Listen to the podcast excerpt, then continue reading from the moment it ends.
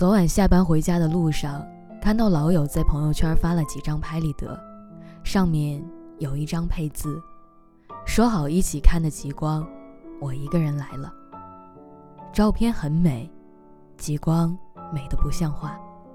他虽然笑着，但眼里却有掩饰不住的失落。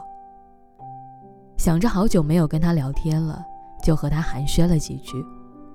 他上周辞了工作，一个人从北京去了挪威，看了美景，接了很多有趣的人。只是当初说好陪他一起的好朋友，此刻却不知影踪。他说不清为什么和好友不再亲密，只是觉得发微信的时候不再热络，打电话的时候也只是假装开心。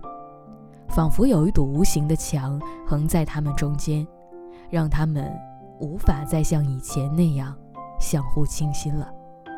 其实友情跟爱情有个很大的相似之处，如果几个人的步伐不一致了，世界观不同了，时间长了一定会有隔阂的。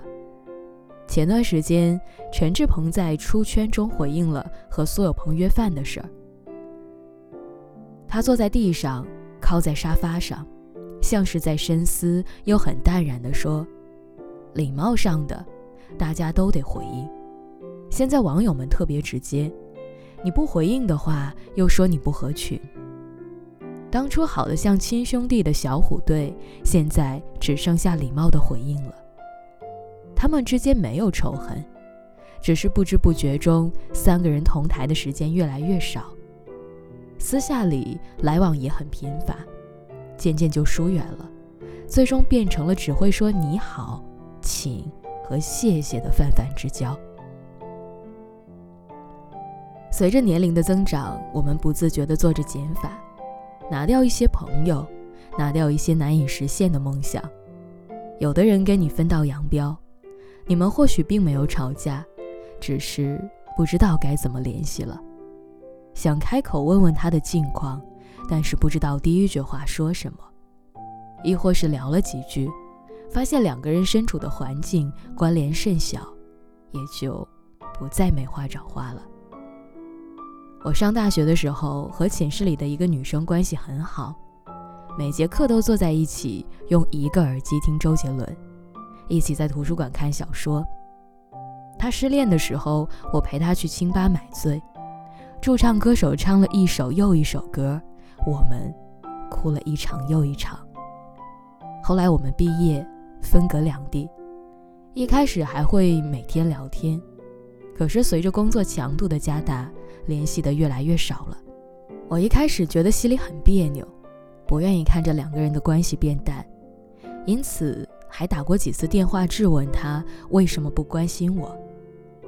后面，他刻意的联系过我几次。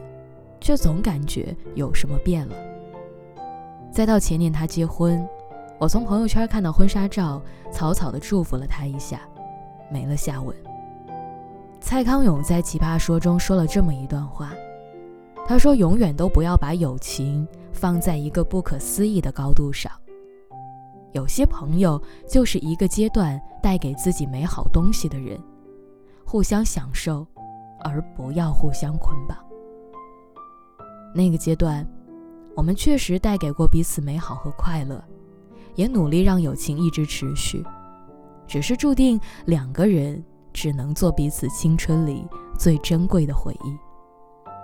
就像陈奕迅在《最佳损友》里唱的：“无法再与你交心联手，毕竟难得有过最佳损友。”有句老话说：“朋友不在乎多少，只要真心就好。”即便现在陪在你身边的只有两三个人，那也没什么好担忧的。